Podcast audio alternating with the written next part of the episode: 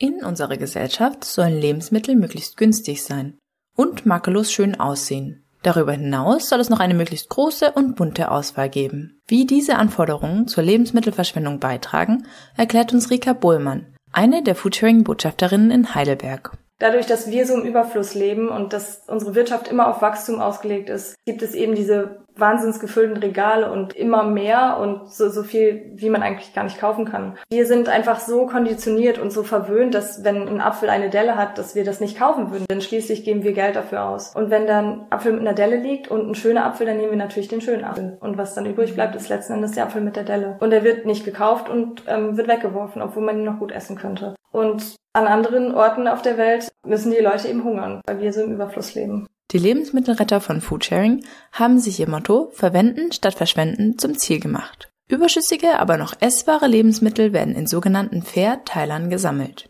Also das ist ein Regal, das öffentlich zugänglich ist zu jeder Tages- und Nachtzeit, wo Leute eben Lebensmittel reinstellen können oder auch entnehmen können. Private Lebensmittelüberschüsse, die zum Beispiel vor einem Urlaub entstehen, können so von der Foodsharing Community verwendet werden.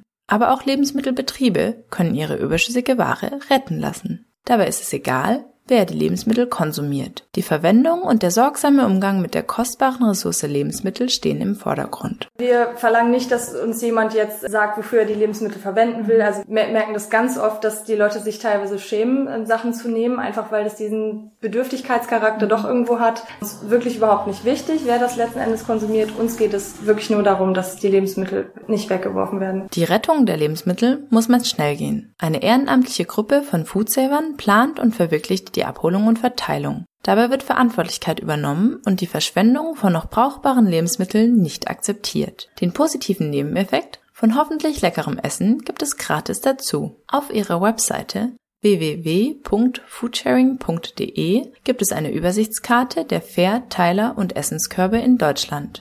Aber auch Informationen und die Anmeldung, um aktiv bei Foodsharing mitzumachen, sind hier zu finden. Da die komplette Organisation von Foodsharing unentgeltlich abläuft, kann das Projekt nur durch freiwillige Helfer leben. Seit 2013 haben bereits über 10.000 ehrenamtliche Foodsaver europaweit der Verschwendung von Lebensmitteln entgegengewirkt.